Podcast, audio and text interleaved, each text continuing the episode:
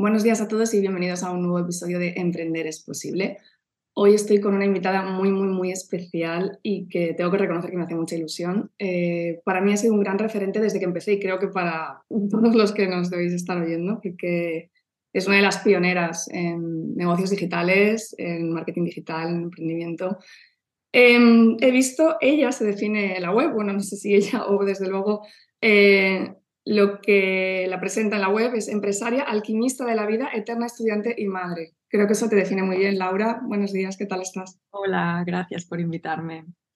Bueno, ella es Laura Rivas. Eh, la llamo Laura directamente porque eh, estoy asumiendo tantísimo que la conocéis y que sabéis quiénes todos, que, que ya no he seguido con la presentación. Eh, Laura Rivas está hoy aquí conmigo. Buenos días, estoy muy, muy, muy feliz de tenerte en este podcast. Yo también, me hace mucha ilusión. Y siempre que me preguntan, ¿y tú qué haces? Pues es que ya tampoco sé cómo definirme, ¿sabes? O sea, por eso encuentro que lo de alquimista de la vida, eh, madre y empresaria, pues viene a, etiquetarme suficientemente y a englobar varios aspectos de mi vida, sí. Sí, es que además yo lo he leído y he dicho, qué bien lo define todo, porque bueno, alquimista de la vida entiendo por el programa Alquimia, que es el gran referente que tienes ahora. Y lo de madre, yo también que soy madre, llegado entonces, cuando no eres madre, a lo mejor no lo entiendes tanto, pero luego sí es que sientes que lo tienes que poner, porque ocupa una parte muy importante de tu espacio y define muchas cosas de tu forma de entender la vida ¿no? y, de, proceder.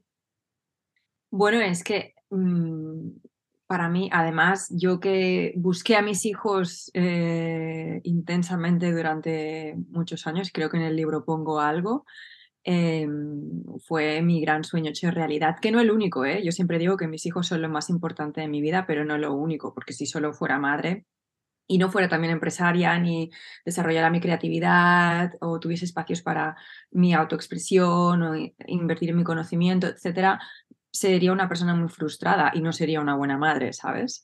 Eh, por eso creo que mi persona, mi felicidad tiene distintos departamentos o cajones. Sí, yo creo que bueno, al final todos funcionamos un poco así, no puedes tener solo una cosa en la vida, ¿no? A mí me pasa, no sé si, si a ti te pasa, voy a empezar por el principio porque yo conozco bastante bien la historia, además me he leído el libro y en el libro sí que cuentas muchas cosas, entonces bueno, los que se lo hayan leído imagino que conocerán todos los pasos que has ido dando. Pero es verdad que a ti te pasa como a mí que en realidad estás reconvertida, o sea, tú estás en el marketing digital, y mm, yo estudié arquitectura, tú estudiaste diseño al final, y a mí muchas veces la gente me pregunta, ¿y no echas de menos la arquitectura? O como que por haber cambiado, eh, sienten que eh, tienes que elegir una cosa en la vida y solo te puede gustar eso. Y ellos, pues mira, a mí la arquitectura me gustaba mucho, pero esto que hago también me gusta, ¿no? Y va un poco en la línea de lo que acabas de, de contar, ¿no? De que puedes tener muchas cosas que te apasionen en la vida y no pasa nada, ¿no? Sí, además, bueno, yo yo soy muy ave fénix, también es, a veces lo he puesto en mis descripciones de Instagram, ¿sabes? O Plutonic Woman también, entonces creo que he tenido como dos o tres reinvenciones profesionales y creo que se avecina una, no me veo de aquí 10 años siguiendo exactamente así, vivimos muchos años para estar haciendo siempre lo mismo. Quien lo hace y le gusta, fantástico, ¿sabes? Pero creo que es normal sentir esa necesidad de evolucionar, ir probando cosas y demás. Y sí, mis orígenes o mi formación, mejor dicho, fue en diseño. Sigue siendo importante el diseño en mi vida porque sigo haciendo mucha de directora de arte en, o tomando muchas decisiones, ¿sabes? En, en, lo que a diseño se refiere, muy de mano a mano con mi diseñadora.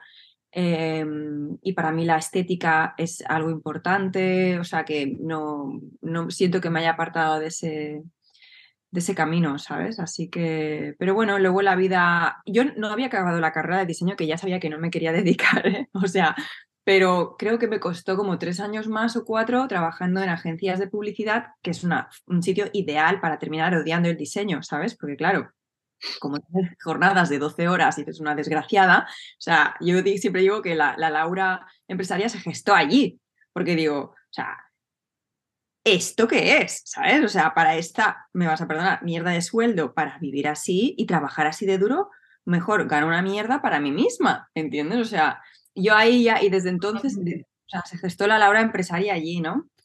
Eh, y me quemé tanto y sí, muy apasionante, muy adrenalínico, pero me quemé y dije, esto, esto lo dejo, ¿sabes? Y luego vino una década de, profunda búsqueda de a qué me dedico, etcétera, hasta que llegué al marketing online. Luego también hice un posgrado en marketing online para sentirme acreditada, porque cuando yo empecé con esto, era cuando, o sea, yo empecé con la empresa hasta en el 2011, pero yo ya estaba como, uh, ¿cómo se dice? Estudiando por mi cuenta, leyendo y tal, eso el 2010 era, ¿no? Y casi no había nada online, o sea, los primeros posgrados eran gente de, bueno, nos juntamos tú y yo, montamos un posgrado, ¿sabes? De porque como no está nada, ¿sabes? No se ha eh, pactado, se estaba creando. sería la única formación que habría en ese momento, de las pocas, porque los que hemos llegado después hemos aprendido online muchas cosas, muchos cursos, pero en ese momento imagino que no habría gran cosa no había casi nada, y menos online, porque yo estaba en Alemania. Eh, tenía que ser online porque mm, me había ido ahí por amor, no hablaba alemán, así que tenía que aprender desde allí. Eh, y además yo recuerdo que en esa época el gran debate era, imagínate de cuándo estoy hablando, si las empresas tenían que estar online o no.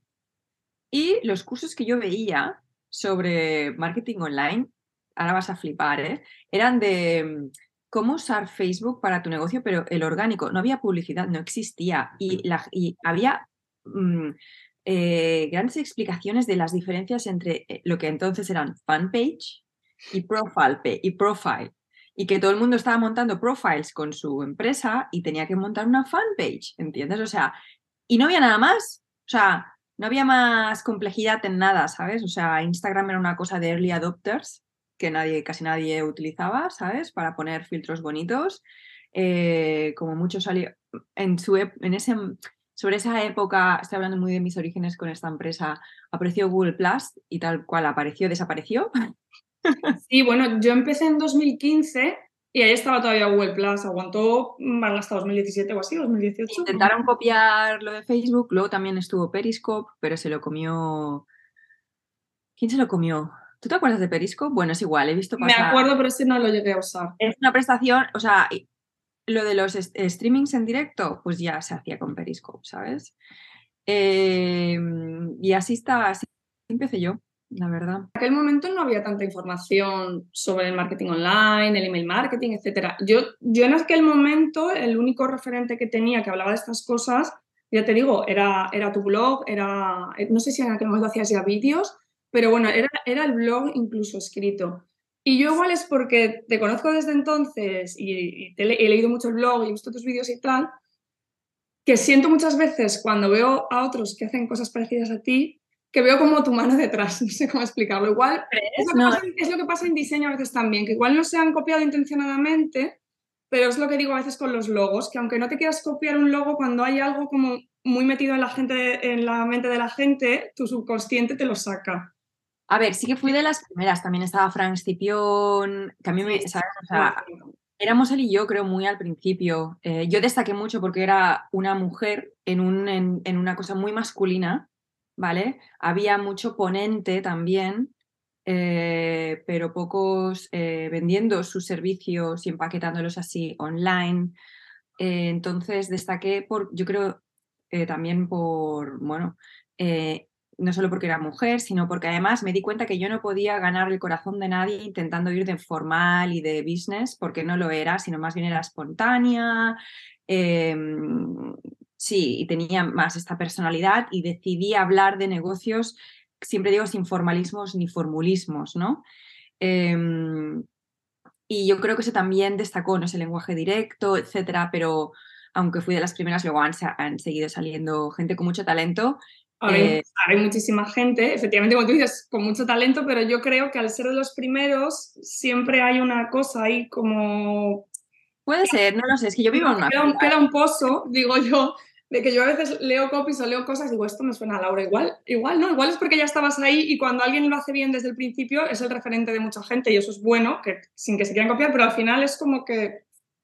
Sí, ya en lo, que a texto se refiere sí que sí que, bueno, ahora es que ya ni me fijo, porque es que te, decía, estoy en una cueva y yo creo, y no, y no quiero fijarme mucho, sigo muy poca gente ahí fuera, ¿no? Eh, pero a veces que he leído eh, textos de decir, esto, esto es mi forma de hablar, ¿sabes? De esta, ¿no? De decir tan directo, tan concreto, tan osado, tan no sé qué, ¿no?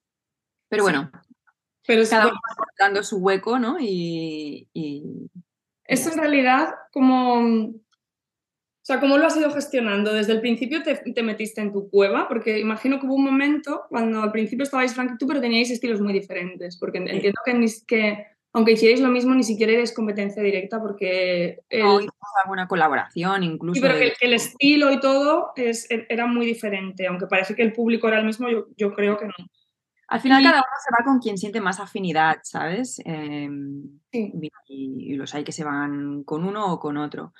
Pero cuando, la pregunta era de cuándo me puse en mi cuerpo. Que, no, la pregunta era que, que al principio estabais solo dos y bueno, pues ya está, cada uno tendría su público, pero claro, luego empezó a salir mucha gente y habría mucha gente que, pues eso, que tú a lo mejor seguirías también al principio, imagino, y luego en algún momento dirías, mira, me meto en mi cueva, ¿no? Porque no quiero estar viendo todo el rato, no quiero estar... Me, despista. O sea, yo aquí hay dos cosas. Por un lado, creativamente me desenfoca, ¿sabes? Es lo que pasa con las redes, es decir, también intento tenerlo lo más bajo control posible porque eh, si, me fijo, si mi atención está puesta en lo que los demás están haciendo, eh, me siento que no me estoy quedando atrás o que no lo estoy haciendo bien o que debería estar haciendo no sé qué cuando debería estar haciendo lo, otro. Eh, y me desenfoca de mi trabajo y de mi obra, ¿sabes? Y por el otro lado, también yo he sido muy outsider, pero de siempre, incluso en el instituto y la escuela, nunca he sido de grupitos. Entonces, aunque, o sea, nunca me, creo, alguien me lo dijo, nunca se te ha visto como tú eres del grupo o la pandilla tal o el grupo o la pandilla cual. No, he sido un poco outsider de, yo conozco a todos o casi todos, ¿vale? Pero no me podrías meter en un grupo porque prefiero eh, sentirme libre en este sentido, ¿sabes? Y, y, hacer los movimientos que a mí me, apeteza, me apetezcan creativamente hablando. ¿sabes? Entonces me puse, en el, en, el, yo a lo mío, pues no sé, supongo que sobre el 2014-2015 también, sobre todo cuando, porque antes de tener mi hija me quedé embarazada, pero no acabó bien, ¿vale? Y, para mí eso fue un punto de inflexión, ¿sabes? De incluso como, en cómo me enfocaba, antes era yo me quiero comer el mundo profesionalmente y, y fue ver ese predictor y decir, ya está, ya he llegado donde quería llegar, ¿sabes? ¿Para qué ¿Para qué voy a ahora que hacer lanzamientos de GAT? ¿O qué quiero yo llegar a, esta facturación? Si esto me va a obligar a mí a contratar 50 personas, trabajar fines de semana, lidiar con no sé cuántos marrones, no sé cuántos. Si yo ya trabajo media jornada, si ya he llegado, si yo lo que quería era pues un trabajo media jornada que me llenara y que fuera significativo y tiempo para una familia que quiero crear, ¿sabes?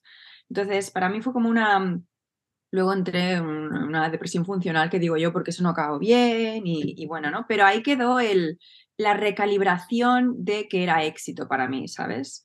De el para qué estaba haciendo todo esto, ¿sabes? Entonces, y que creo que aún estoy allí. Creo que, creo que lo, lo cuentas en el libro. Mm. No sé si lo he leído ahí o en, algún podcast o en algún vídeo tuyo. a raíz de esto que estás contando, de no sé si este momento que estás contando o ya cuando tuviste a tu hija, eh, que de, repente sentiste como que habías perdido el propósito, ¿no? Me acuerdo perfectamente, creo que era en el libro. La. Sí, porque, ah, bueno, yo creo que muchas mujeres se sentirán identificadas con esto, porque a mí también me pasó. De repente es como, vale, si, si, ya tengo todo lo que quería, ¿y ahora qué? Si yo en realidad ya está, ya. Y entonces, pues... Que sabemos lo que es importante en la vida al final, coño. Sí, pero, pero claro, luego cuesta un poquito reencontrarte y reconducirte, porque yo siempre digo que cuando, claro, la, el parón de maternidad, el que sea, porque por poco que hagas, todas hemos hecho un parón, de unas más largo, otras más corto, pero en, ese parón luego cuando vuelves ya no eres la misma persona, o sea, todo ha cambiado, no solo por tu situación y tu tiempo, sino porque tú ya no ves las cosas igual, y entonces hasta que te vuelves a ajustar. Claro, entonces ya el precio que estás dispuesto a pagar ya no es según qué, ¿sabes? O sea, eh, a ver, es que estamos, a ver, creo que aquí hay varios temas. Eh, por un lado, lo de la ambición viene a ser esto, ¿no? Es decir, yo estaba muy puesta en hacer crecer la empresa, llegar hasta tal, no sé qué, pero era un objetivo, no sé hasta qué punto era desde de mi ser social, es decir, de lo que pensarán de mí, eh, aunque yo siempre quise construir una empresa online para tener esa familia, ese estilo de vida en Barcelona, que es donde yo soy de aquí, ¿no? Etcétera. Y cuando se hizo realidad a través de, a través de, de mis hijos, pues, claro, yo no me reconocía, ¿no? O sea, durante un año estuve sintiéndome muy inadecuada y pensando, hay algo mal en mí, no lo entiendo porque no siento esa ambición, ese hambre, ¿sabes? O sea, no sé dónde está, no sé qué me ha pasado, no me reconozco. Y luego entendí que mi ambición se nutría de mis sueños y que yo ya había llegado. O sea, mi sueño era pequeñito y que está bien porque no era una mansión no sé dónde y viajar de no sé. Además, yo ya tenía 36 para cuando tuve a Elsa, yo ya había viajado no sé dónde, he vivido en Australia, he vivido en Alemania, o sea, sí, me gustaría seguir viajando y ahora no puedo por, porque los niños son pequeños, ¿no? Pero no siento que me haya perdido una etapa vital importante en mi vida, ¿no? Eh, ahora se me dio el hilo de lo que te estaba diciendo. Ah, del, cambio, de cuando vuelves a, reconducir la empresa. ¿no? mi ambición estaba nutrida por mi, por, mi, por mi sueño y hace un año o dos, es que soy lenta ¿eh? a veces, de decir, claro, o sea, no tengo más ambición porque ya tengo lo que quería.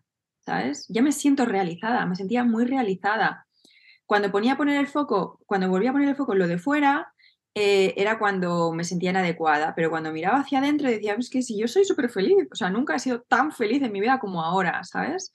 Y un poco sigo así, sí que tengo más ganas de crear, etcétera, pero mi ambición sigue, sigue estando nutrida o siendo nutrida por, por, por, mi visión, ¿sabes? Es decir, y que pues a lo mejor en este caso, en la actualidad, va más en la línea de vivir tranquila, otra vez tener tiempo, em, que mi trabajo tenga un impacto en la gente, ¿sabes? Quiero seguir escribiendo, quiero tener tiempo para leer, para investigar, para explorar otros temas, ¿sabes?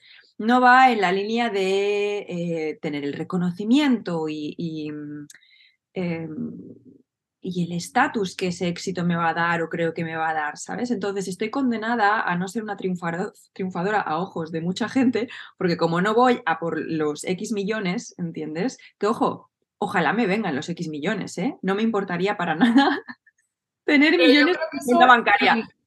Pero no a cualquier precio, claro, yo ahora pues no quiero irme una semana de rueda de prensa no sé dónde en España porque tengo mis hijos y yo quiero estar presente en la vida de mis hijos, ¿sabes?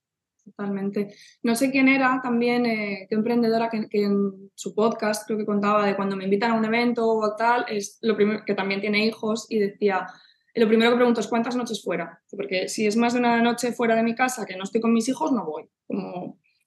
Y, y, tenía sentido, al final va un poco en la línea de lo que estás contando. Yo creo que lo de las cifras cada vez eh, pasa menos, o sea, que la gente mira, todavía pasa, pero yo creo que cada vez la gente, eh, sobre todo la gente más joven, yo creo que viene detrás nuestro, cada vez son más conscientes de que no quieren ser millonarios, sino que quieren ganar dinero para vivir bien, pero que no es eso lo que les va a dar el éxito y la felicidad. La prueba es que hay mucha gente que es millonaria y no es feliz, o sea, que es que no, no tiene nada que ver. Entonces, al final el éxito yo creo que no, no se va a medir por ahí. Y como la cosa está cambiando, yo creo que sí que todavía se percibirá el éxito en eso, en que alguien pueda vivir de lo que quiere, tener la vida que quiere y, tener dinero para vivir como quiere, pero sin que eso mida el éxito completo, ¿no?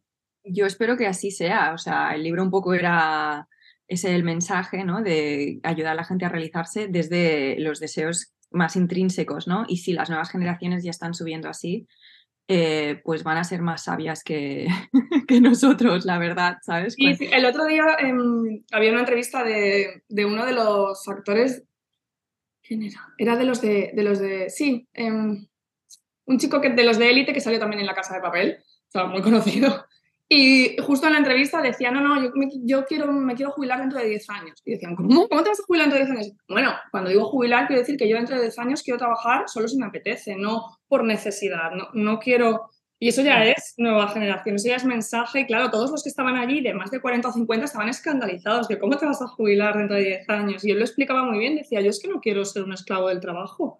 Yo dentro de 10 años, si me llegan propuestas que a mí me interesa y me apetece hacer bien y si no, yo no quiero tener que estar necesitando trabajar para, para poder sobrevivir, ¿no? Pero entonces tienes que saber cuánto y cuándo es suficiente. Claro. Es encontrar, vivir en la suficiencia, que no quiere decir en la precariedad, ¿sabes? Pero no dejarte, o sea, que hablo de esto en el libro también, ¿no? De decir, eh, tienes que saber, o sea, no tienes por qué seguir creciendo porque, yo qué sé, ¿sabes? Porque parece que tengas que seguir creciendo. Puedes perfectamente incluso desescalar un negocio o si tienes un empleo o, trabajas por cuenta ajena, decir, no, hasta aquí ya me sirve y me basta. ¿Entiendes? Porque vivo bien, porque tengo lo que quiero, porque otros aspectos de mi vida están nutridos, ¿no? Puedo dedicarle tiempo a las relaciones, puedo dedicarle tiempo a mi espiritualidad, a mi, yo qué sé, creatividad, etcétera, ¿no? Entonces, está guay que, la gente ya esté viendo la vida desde ese, desde ese prisma, ¿no? Sí, yo creo que sí. De hecho, yo creo, bueno, corrígeme si me equivoco, pero yo a ti jamás te he visto eh, utilizando las famosas seis cifras ¿no? en mensajes de marketing. Y yo creo que es, que es un eslogan que en un momento dado estuvo muy de moda y ahora ya veo que no lo utilizan tanto, porque creo que la gente se ha cansado y que también se han dado cuenta de que ya no tiene tanto tirón, ¿no? Pero es que además había, yo cuando me parece mm, vulgar, ¿sabes? O sea, sí que alguna vez he dicho, sí que hubo un lanzamiento que ya fue entonces mi primer gran lanzamiento, ¿vale?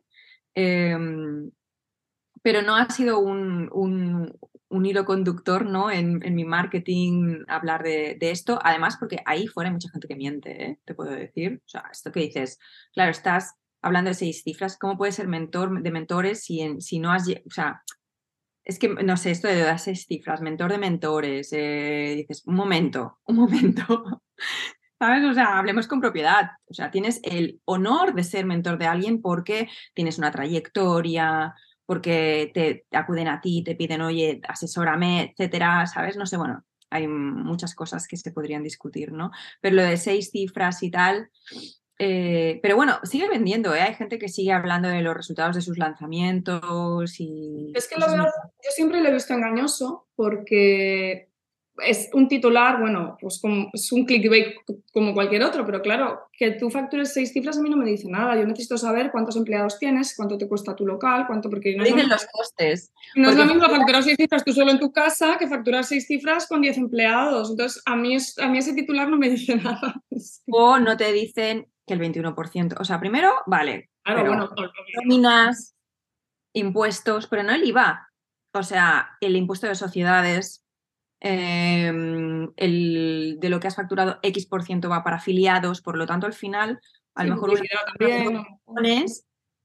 supone un beneficio de, no sé, 300.000, que dices que no está mal, 300.000, pero toda está liada para al final tener un beneficio de tres, ¿sabes? Que lo podrías haber conseguido de otra forma. Bueno, no sé.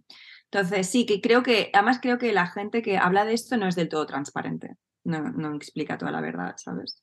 Sí, porque es, el titular llamativo y, luego pues hay que contar un poco detrás todo lo que hay de los negocios. Que yo creo que es también, bueno, lo que hablábamos antes de que cada uno al final se va con que se siente más identificado y al final es un poco la línea en la que tú te has movido eh, también lo, has contado varias veces, pero hubo un momento en el que, en la línea de todo lo que estamos diciendo, del crecimiento personal y tal, que te diste cuenta que no querías hablar solo de marketing, sino que querías que la gente, pues eso, hablar de crecimiento personal y otras cosas que en realidad están relacionadas con el emprendimiento, porque cuando eres emprendedor es un viaje de crecimiento personal tremendo, quieras o no. De hecho, de hecho, nunca, o sea, de hecho sí que creo que fui la primera de empezar a hablar en el contexto empresarial de mentalidad. ¿Sabes? No como solo coach o solo tal, sino que, de, que yo mirando archivos de mis vídeos y, posts encuentro ya temas sobre mentalidad del 2012, ¿sabes? Cuando, o sea, no se hablaba de eso. No se hablaba de esto, ¿sabes? Y ahora se habla más de esto, gracias a Dios, ¿vale? Pero sí que a mí solo hablar de marketing se me, se me quedaba como pequeño, porque veía que sí, pero no es eh, tan determinante como si no antes em, conectas con tus ganas de conseguirlo, o si tienes claridad, o si sabes hacia dónde te diriges, o si desmantelas tus bloqueos, o si, o sea, realmente eso fue determinante en mi propia experiencia y cuando trabajo con clientes, ¿sabes? De decir, yo ya le puedo estar desarrollando un lanzamiento que si la otra persona está paralizada por lo que sea, eh, no lo va a llevar a cabo. Por lo tanto, no importa nada cuánto presupuesto tiene para Facebook Ads o cuánto sabe de copy o cuánto sabe de lo que sea, que si no está, eh, no se siente merecedor o cree que lo que sea, no, no va a pasar a la acción, ¿entiendes? Entonces, para mí es fundamental trabajar la, la mentalidad y la trabajo de una forma muy orgánica, es decir, conforme avanzamos con el desarrollo del negocio van apareciendo esos fantasmas y hay que ir trabajándolos ahí, ¿sabes? Sí, luego también dentro de la parte de, mentalidad está, bueno, lo que trabajas en el libro lo que acabamos de comentar, que no vas a trabajar igual la mentalidad de alguien que te dice, mira, sí, Laura, yo quiero facturar eh, estas cifras enormes y quiero ampliar mi equipo y quiero no sé qué, que alguien te dice, no, mira, yo es que quiero quedarme con un equipo pequeñito y quiero... No, son las, no es la misma forma de crecer, el mismo modelo de negocio y cada uno a lo mejor se va a sentir más cómodo con unas estrategias de marketing, que yo siempre he dicho, tanto en redes como en, general en, comunicación, en marketing, cada uno tiene que dar hasta donde pueda. Hay gente que le encanta enseñar todo lo que hace en el día a día en redes y comunica de una forma, y hay gente que no quiere, y eso también, cuando eres mentora de emprendedores y cuando, ah, pues eso, haces estrategia de negocio y tal, se tiene que tener en cuenta, porque al final cada uno tiene que estar a gusto con su negocio. Cada uno tiene su visión y el estilo de vida que quiere tener. Y hay que, o sea, para, yo entiendo el emprendimiento como un medio para llegar a esa vida ¿sabes? No como el destino. O sea, yo creo que el negocio que uno se crea tiene que estar, posibilitar la vida que uno quiere. Pero en cambio, mucha gente se siente atrapada en su negocio o no sabe cómo parar esa máquina del negocio, ¿entiendes? Por eso digo, es importante saber cuán, hacia dónde vas, cuál es esa visión y luego cuánto y cuándo es suficiente. Que ojo, que si de tu ser esencial te nace un no, yo es que quiero una marca global, impactar millones por todo el mundo y he venido con este anhelo y he venido rollo, o sea, a, llegar a impactar por todas partes, pues adelante, ¿sabes? Pero que venga de ti, no que, que, lo hagas porque así entonces pareceré tal o creerán que tal, o para compensar cualquier carencia emocional, que también... aunque venga de ti, o sea, estoy de acuerdo contigo, ¿no? El que quiera eso, a por ello con el negocio, pero aunque venga de ti, yo creo que es engañoso. Porque yo durante muchos años yo creo que también lo de la ambición, aparte de lo que comentábamos en la maternidad, cuando eres más joven eres más ambicioso, ¿no? Con la edad se te, va, te vas calmando porque ves que hay otras cosas. Pero yo, cuando era más joven y trabajaba arquitecta, que yo también mm, en 2011 me fui a París y estuve unos años allí trabajando, y trabajaba en estudios muy grandes en los que la competencia era brutal, lo mismo 12 horas trabajando, proyectos muy tochos y la competencia era brutal. Y hubo un momento en el que después de pelear durante años aprendí francés, llegué a un estudio que me encantaba, tal, por fin tenía para mí un proyecto que yo llevaba yo sola, que además era mi sueño, como lo que durante esos cinco años hubiera querido hacer. Y de repente estoy allí y decía, vale, ahora no quiero esto. ¿Por qué no era de tu ser esencial? Era de es engañoso muchas veces la ambición, porque estás muchos años peleando por algo y dices, jo, si Elena de hace cinco años hubiera visto que iba a llegar hasta aquí, y luego estás ahí y es de, vale, ahora no quiero esto, ¿y ahora qué hago? Pero, pero tu ser esencial puede ser ambicioso también, ¿eh? O sea, a lo mejor mi ser esencial un día que lo quiere, ¿eh? no es que un día, o sea, me encantaría tener una casa en el campo, ¿sabes? Y resulta que esa casa en el campo me cuesta dos millones y a lo mejor un día digo, misión, conseguir dos millones porque me quiero comprar una casa en el campo porque me lo pide el alma, ¿sabes? Y lo querría aquí o estuviese no sé dónde o fuera cualquier contexto, o sea, no se ve condicionado por mi entorno, ¿sabes lo que quiero decirte? En tu caso, como en el mío y de mucha gente, es normal esto, ¿no? Es decir, o sea, eh, ¿para qué nos marcamos estos objetivos? Pues a lo mejor tú consciente o inconscientemente pensabas, eh, es lo que se espera de mí o me dará estatus o cuando llegue, ¿sabes? ¿No? Pero claro, ya es desde fuera, no es desde dentro. Sí. No es de, a lo mejor tú lo que querías era, pues eso, pues tener una relación bien, una familia, un trabajo creativo que te llenase, ¿sabes? A lo mejor no escalar posiciones. Esa época es muy curiosa porque, bueno, yo, aparte de, de que la arquitectura con la crisis y todo ha sufrido mucho y, bueno, trabajas muchísimo. La anterior. La, claro, la anterior, la de... pero todavía siguen. Pero esa época fue muy curiosa porque yo se supone que tenía el trabajo que todo arquitecto hubiera soñado, porque bueno, aquí en España no tenían trabajo y la gente estaba fatal, cobrando miserias, y yo vivía en París eh, trabajando en un estudio súper reputado y ganando un sueldo que estaba muy bien y ahora encima un proyecto que llevaba yo y tal. Y sin embargo, yo muchos días en el trabajo me encerraba en el baño a llorar, pero de la presión, porque sí, sí, porque claro, tienes mucha presión, luego te tienes que ir en reunión con un montón de gente a, pelearte por millones, o sea, a pelearte por no, es que no podemos poner esta enfachada, o cosas que, que, son mucha presión. Y claro, yo me encerraba en el baño a llorar como, ¿sabes? Hasta que se te pase, no vas a llorar delante del ordenador.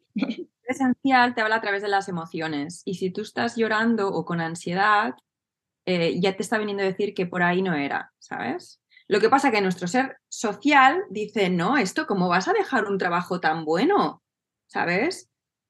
Pero no, bueno, esto es un buen problema tener, o sea, tienes dinero, ¿de qué te quejas? Entonces no sientes la, el, el permiso para poder lamentarte o tomar la locura de decisión de dejar ese, ¿sabes? Es muy difícil eh, hacer giros profesionales y empresariales a este nivel, porque no tienes la validación externa y el permiso externo e interno, ¿sabes? Sí, además es muy complicado.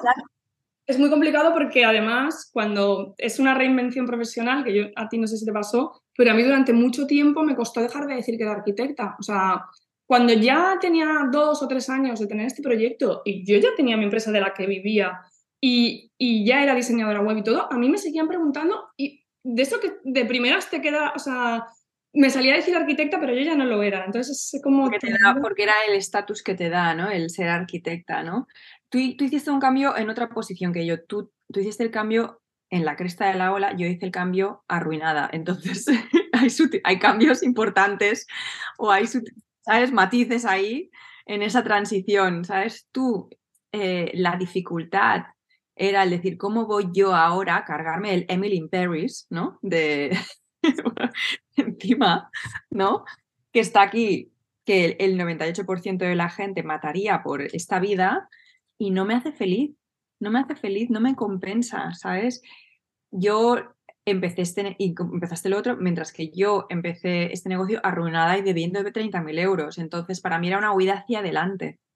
¿Sabes? O sea, yo sí tenía el permiso externo porque estaba en la mierda. Era como mi padre me dijo, yo tenía 30 años, además, es, Laura, ya no es que vas a hacer de mayor, es que vas a hacer con tu vida, ¿sabes? Y yo ya.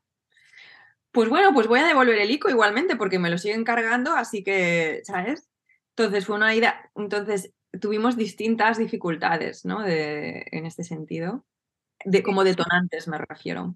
Sí, yo, yo de hecho, como, claro, yo para nada, o sea, el primer año emprendedor es difícil porque no consigues más clientes, pero yo justo ahí cuando dejé el trabajo y, lo primero que hice como emprendedora fue irme a Bali a ver a una amiga. yo mi primer, mi primer, mis dos primeros o tres primeros años emprendedores para mí fue una época súper bonita de mi vida porque de repente me había quitado un peso encima, podía ir a yoga por las mañanas, podía hacer un montón de cosas y bueno, y aunque iba poco a poco, pero estaba haciendo algo que me gustaba. O sea, no tenía esa presión de necesito que esto salga adelante porque si no, no, no, sé qué voy a hacer. O sea, sí, pero no. A ti el dinero no te lo pagaba suficientemente, suficientemente esta, esta presión. Hay gente que sí, que se le pasa el estrés una vez recibe el bonus y dice, vale, pues sigo, ¿entiendes? Eh, y le sigue compensando, pero para ti en ese momento, pues no, no te lo compensa, ¿sabes?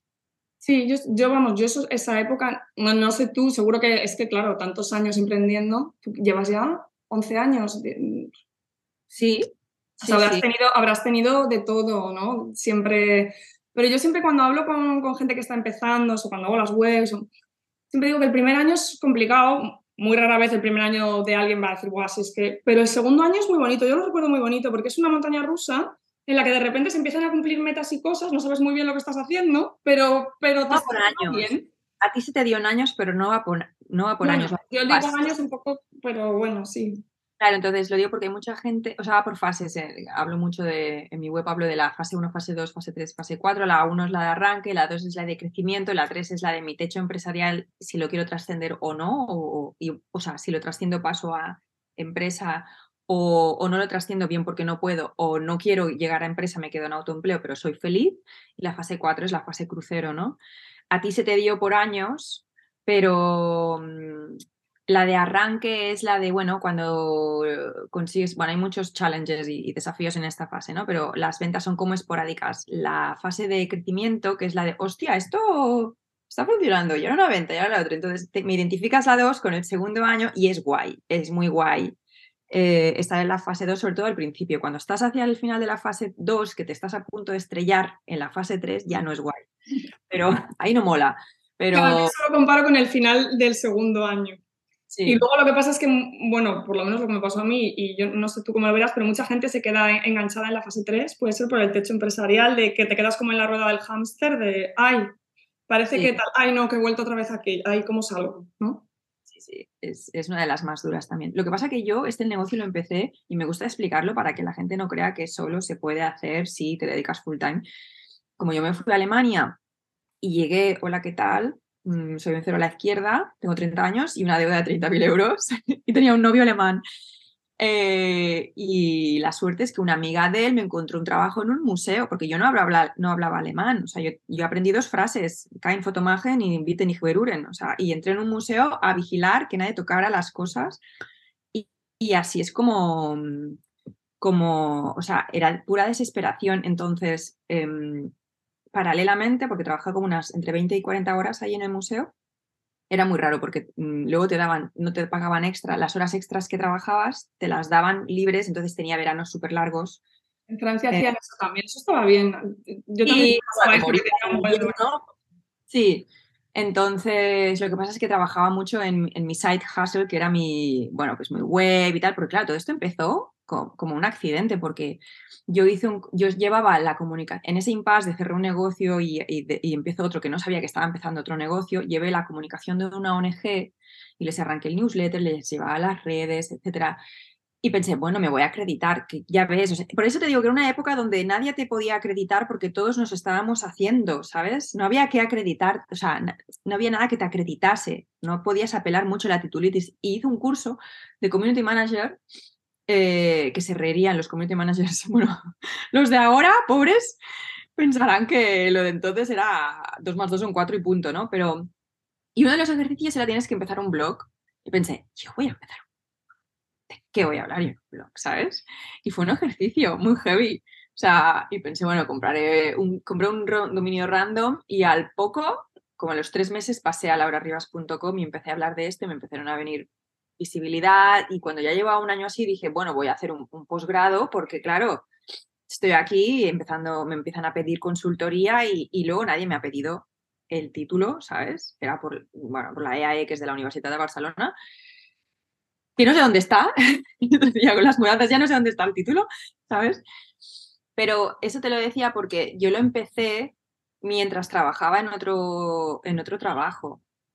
Y todo lo que ganaba, yo me llegué a la conclusión de que todo lo que ganara con la empresa, como debía tanto dinero, el 50% fueran 10 euros o fueran 2.000 de lo que facturase con el negocio, lo iría amortizando al, al, ICO que tenía, ¿sabes?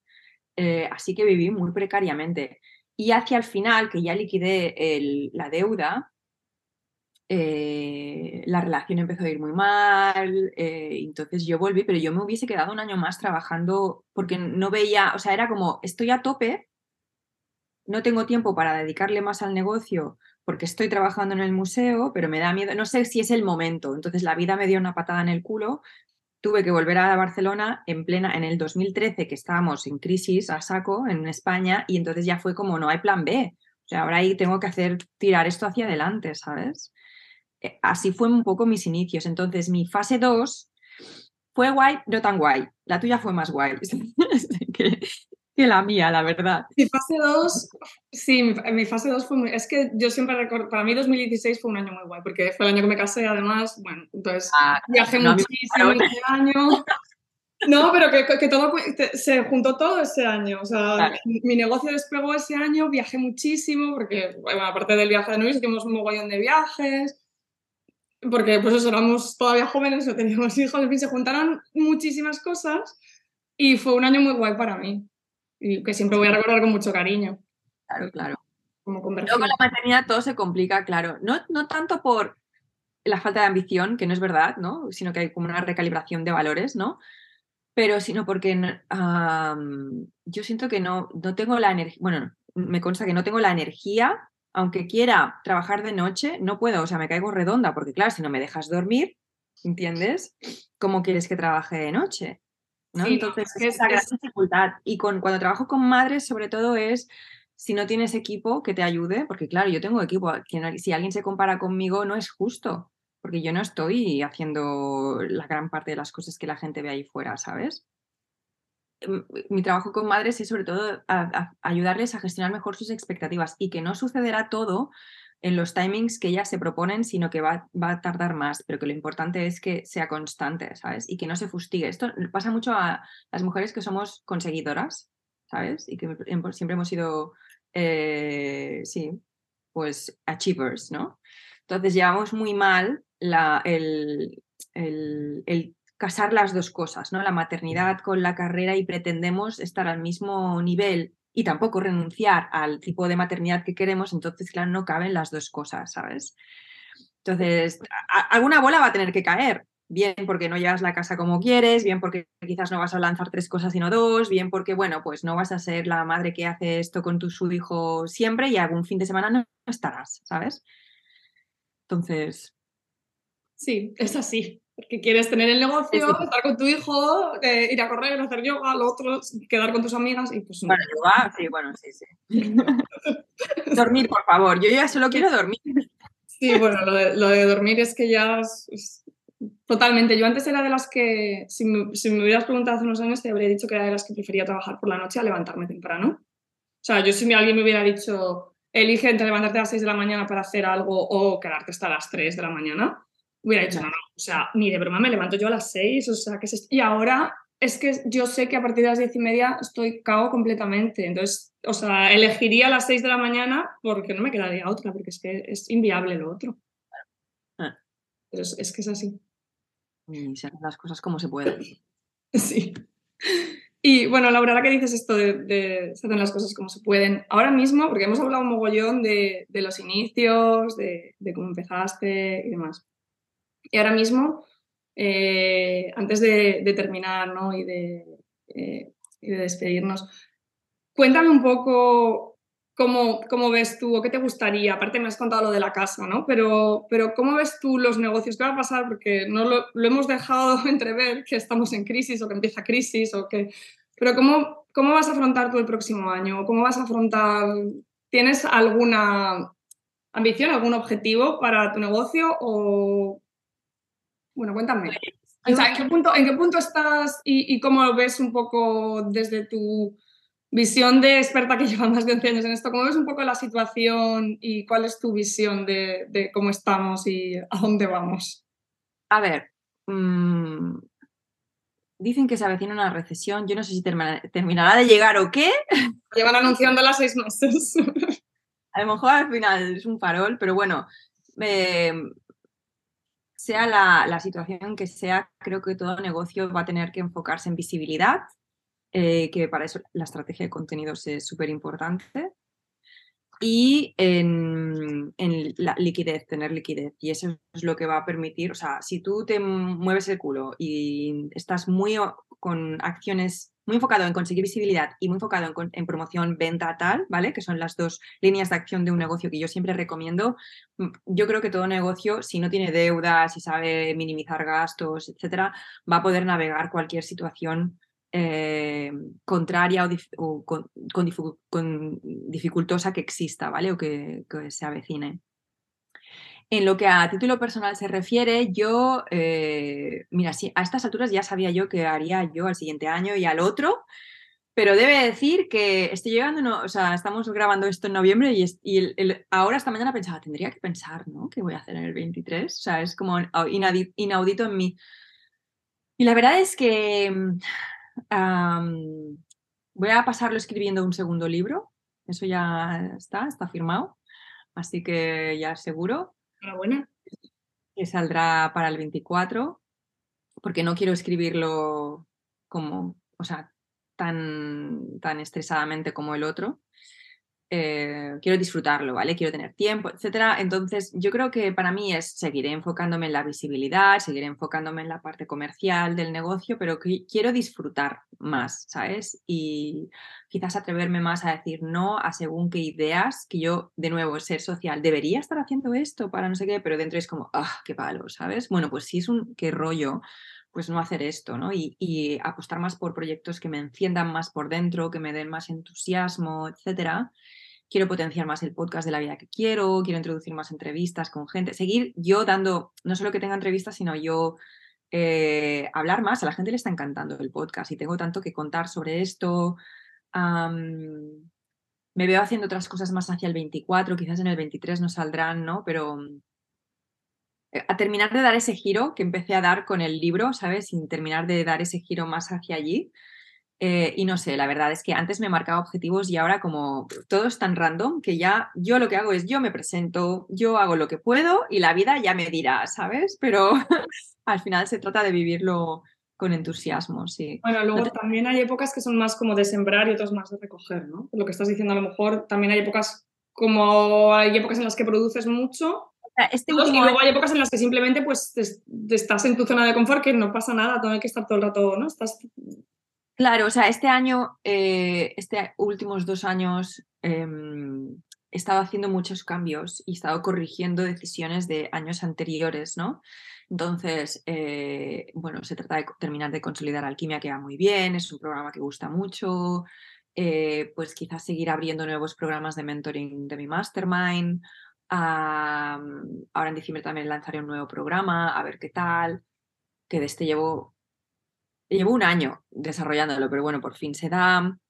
Eh, y se trata de, me gustaría en el 23 no crear más, con, más programas y centrarme en el contenido. Estoy hasta las narices de crear programas, ¿sabes? Y centrarme más en esto, en, las, en diseñar los bonitos lanzamientos, en, en, en el podcast, ¿sabes? Porque ya tengo lo que, lo que yo vendo, ya está hecho. Ya se trata de llegar a más gente, ¿sabes?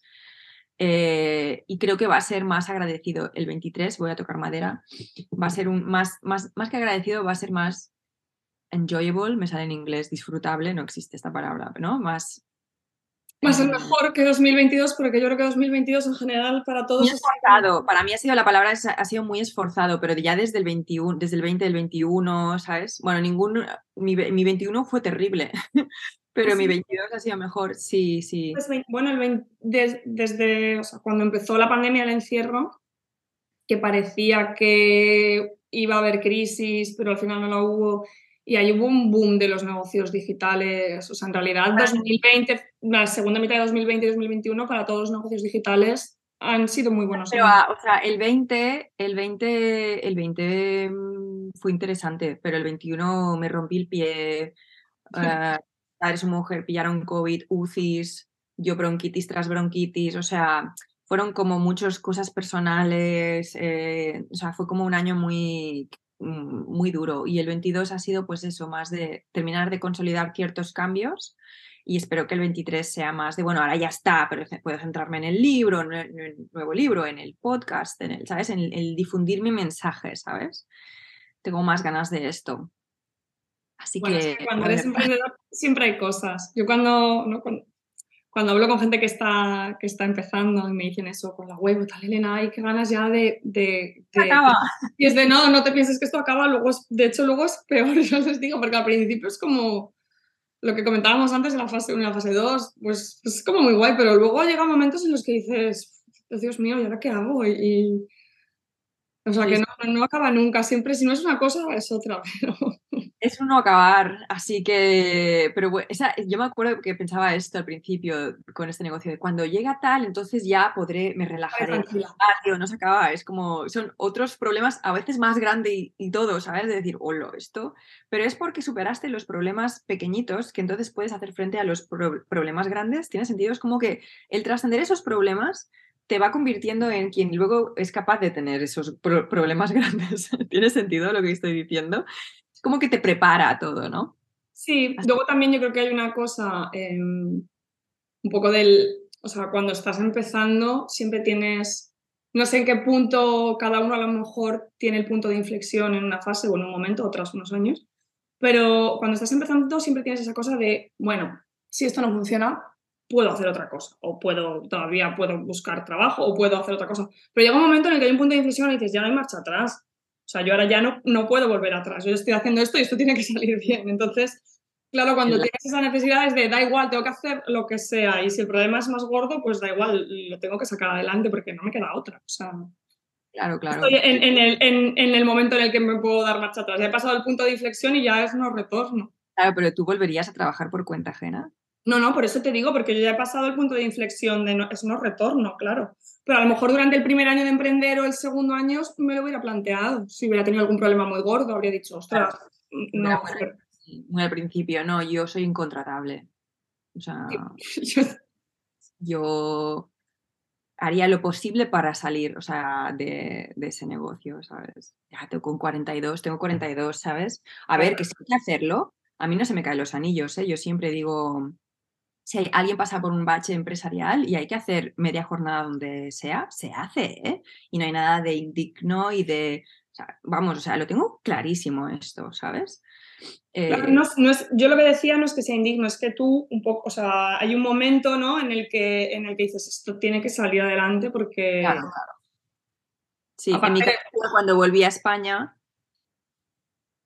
pues eso, de Alemania y pensé, esto lo tengo que hacer funcionar, porque además ya no es que ya puedo trabajar por cuenta ajena, es que no había trabajo en España en el 2013, ¿sabes? Eh, pero sí, yo por estas circunstancias y tú por otras, sí que hay un punto de que es verdad que dices ya de no retorno, pero oye, si la vida por lo que sea eh, obliga a alguien a, a, verse en la situación de que tiene que volver, pues se vuelve y es una parada técnica, que lo vean como una parada técnica de vamos a reponer gasolina, arreglar el motor del avión y a seguir, y a, seguir luchando por, por el sueño que una persona tiene, ¿sabes? O sea, el cierre, por ejemplo, de un negocio, yo que he cerrado ya un negocio, es, un, es dramático, pero, pero puede ser precisamente lo que necesitabas, ¿no? Es decir, para, para decidir cómo será el siguiente, para corregir ruta, para darte cuenta que no lo vas a hacer así, sino de otra forma. Entonces, lo digo por si alguien nos está escuchando y dice, joder, a ellas les va bien y a mí no, ¿sabes? Eh, y a lo mejor sí que tengo, que no lo vean como, como un fracaso, sino como una parada técnica, ¿sabes? Si yo hubiese tomado el cierre de mi anterior negocio como una sentencia de la vida de que jamás seré emprendedora, eh, pues no existiría mi marca personal. La vida me lo puso fácil en el sentido de que estaba tan jodida que tuve que hacer, o sea, que digo, bueno, que hay que hacer vídeos, pues me pongo a hacer vídeos, ¿sabes? ¿No? O me pongo con lo que haga falta. O sea, no tengo tiempo de tener miedo o vergüenza, ¿sabes? Em, Pero ese es el punto de inflexión al que yo te decía, de que hay un momento en el que dices, me da igual, o sea, que luego igualmente puede no salir bien y lo que tú dices, oye, que si hay que coger un trabajo tal, pero hay un momento, yo, yo siento que si me hubiera venido un problema muy gordo en el primer año o, no sé, antes de cierto punto de inflexión, hubiera dicho, bueno, con esto no puedo, voy a buscar trabajo, ¿sabes? Como que me habría rendido antes, a lo mejor. Pero ahí es cuán conectada estás con esa visión. Porque yo estaba hambrienta, ¿eh? Por tener, por yo es que, o sea, soy tan outsider que necesito trabajar por mi cuenta. Llevo muy mal eh, el trabajar por cuenta ajena. Entonces, eh, dices esto como quizás hubiera, pero quizás no. Quizás Habrías habías tenido ya una cata de lo que es esa independencia. O sea, que sí, que trabajabas mucho, pero tenías esa flexibilidad y a lo mejor eso fue suficiente para alimentar esa ambición de, em, pues esto, gobernar en tu vida profesionalmente, ¿sabes? Entonces, sí, en la primera fase como no facturas suficiente es, y si no estás suficientemente conectado con esa visión, eh, puede ser tentador el querer abandonar o decir, bueno, o si se alarga mucho, ¿sabes? Pero yo siempre digo, bueno, pues si se alarga, de nuevo, yo trabajé dos años y pico en un museo mientras no, no arrancaba el tema, ¿sabes? Ah, Laura arriba sí, y lo explico precisamente para que se, no sé, no hay que... no hay que hacer... Yo las primeras webs las diseñé, o sea, yo cuando realmente empecé, yo antes de dejar mi trabajo, trabajé seis meses diseñando webs que las hacía de 9 a 1 de la mañana cuando llegaba a mi casa del estudio. Y yo los fines de semana y mi, novio de morros, porque claro, no, no me puedo ir de tapeo no sé dónde, ¿sabes? Porque estoy haciendo esto. Entonces, ese hambre, ¿no? Ese, em, pero claro, yo estaba muy cabreada con la vida entonces, ¿sabes? De decir, tengo 30 años y una deuda tan gorda, yo se supone que tendría que tener una hipoteca y un niño y medio, ¿sabes? Y no tengo nada de esto. Tengo el poder adquisitivo de un adolescente, ganaba 600 euros en el museo, ¿entiendes? O sea, ¿qué, qué, dónde voy yo? O sea, no podía ni volar a España. Tenía que montarme workshops para pagarme el billete, para ir a, ¿sabes? Em, es que estar, enfadada con la vida da una fuerza terrible, ¿eh? Voy, o sea, estaba monumentalmente cabreada con la vida de qué es esto que me dio una, una, una gasolina y me hizo imparable durante dos o tres años. De ahí yo creo que también venía mi, mi, ambición. Pero entonces, claro, o sea, yo cuando hablo con gente que está insatisfecha, les intento provocar y sacudir más, ¿no? De decir que se cabree más, porque si no, si no, no va a pelearlo. porque es verdad, el, cualquier, cualquier sueño que alguien tenga con su negocio te va a pedir que, que seas muy hacedor y que sacrifiques y que pongas horas. O sea, el éxito, el instant success, vamos, no existe. Bueno, es que ahora has dicho una cosa que creo que también comentas en el libro, que es, ya no sé si, sí creo que también lo comentas en el libro, ya no sé si en el libro o en el podcast, eh, que es que hay gente que vive instaurada en la queja, ¿no? Y, y cuando estás instaurado en la queja no puedes avanzar. Yo eso lo hemos visto todos en, pues, en el trabajo, en un montón de sitios. Es que fíjate, este trabajo es que y todo el rato quejándose, pero es gente que no tiene ninguna intención de dimitir o quejándose del novio. Es que fíjate tal, pero no tiene ninguna intención de dejarlo. Es como vives instaurado en la queja, pero no haces nada, ¿no? Para, para moverte hacia adelante o hacia atrás. Es el victimismo. Te quedas en el victimismo, ¿sabes? Y el victimismo lo que hace es que te quejas de la situación, las circunstancias, el compañero, el jefe, tu infancia, que sin, sin, negar lo que te puede haber, estado, haber ocurrido o lo que te está pasando. No es una invalidación, pero es, estas son las cartas que tienes en la vida, ¿sabes? O sea, ¿qué haces con ellas? Ahora se trata de jugarlas y, y de salir de esa situación, ¿no? Entonces, sí que la fase uno puede ser tentador el, el, querer abandonar, pero entonces es decir, bueno, pues a lo mejor cojo algo media jornada o algo, algo tengo un empleo de puenteo o yo qué sé, hasta que por fin lo, eh, lo consigo, porque al final yo no conozco a nadie que esté teniendo éxito, que no, no haya sido una cuestión de talento, pero también de mucha constancia y foco y R que R, ¿sabes? O sea, mm, vamos, nadie de... Y los que no ha sido por constancia y talento terminan cayendo, son estrellas fugaces, ¿sabes? Es porque no se sustentaban en, en nada sólido. Entonces, la constancia y el esfuerzo no vende yo si ahora te hablo de no vende, no puedo hacer un podcast sobre esto, no me lo escucharía nadie, ¿sabes? Es como, es que si lo meto en el libro, en el libro está, yo te lo meto, ¿sabes? Pero, pero no vende. Es, que es verdad, yo siempre digo que esto de emprender es una maratón, no, no un sprint, o sea que al final hay veces que hay que saber guardar fuerzas y que es lo que tú dices, es la constancia, esfuerzo, trabajo, pero no ser o sea, yo creo que no prima más, obviamente, si tienes un talento increíble, muy destacado para una cosa específica, pues sí te puede ayudar en un momento dado, pero ese talento, si no va, pues es que da igual, se aplica a todo, a los grandes deportistas o grandes cantantes, actores, toda esa gente tiene un talento innato que los destaca de los demás. Pero si Nadal con ese talento innato no hubiera entrenado todas las horas que entrena, no hubiera trabajado la mentalidad, no hubiera trabajado un montón de cosas, no sería Nadal, por ejemplo. es que el talento solo no sirve para nada. Hay constancia, esfuerzo y muchas cosas. El potencial está muy bien, pero no es materializado. ¿Y cómo lo materializas las cosas? ¿no? Pues haciendo. Entonces, al final es siendo, yo no creo que lo sea mejor que nadie, simplemente eh, tampoco creo que sea especialmente mala en algo, ¿sabes? Pero simplemente creo que he sido muy hacedora, ¿sabes? Eh, y que no me he bloqueado en el no podría, debería, y de nuevo mis circunstancias también me empujaron a hacer para salir de eh, esa situación. Y ahora, por ejemplo, son mis hijos que me empujan a hacer para seguir proveyéndoles de una calidad de vida, unos estudios, un, experiencias que yo quiero que tengan, ¿sabes? Em, y más adelante será, pues yo qué sé, tener una vejez tranquila o lo que sea que quiera tener, ¿no? O a lo mejor no, y sigo ahí haciendo vídeos, no me imagino haciendo vídeos de viejita, pero bueno, a saber que existe entonces, ¿no? Veremos, aquí estaremos siendo testigos de la evolución. De lo que pase. Bueno, Laura, pues ha sido un placer hablar contigo hoy, la verdad que hemos hablado de todo un poco al final. Eh, yo espero que nuestra charla pues, pueda servir a la gente que nos esté viendo. Hemos hablado casi todo de cosas de emprendimiento, pero también hemos hablado de cosas de la vida, o sea que a quien no sea emprendedor igual le sirve también. No sé si quieres decir alguna última cosa o... No, que ha sido un placer hablar contigo y que, que me le pasa muy bien. Igualmente, Laura.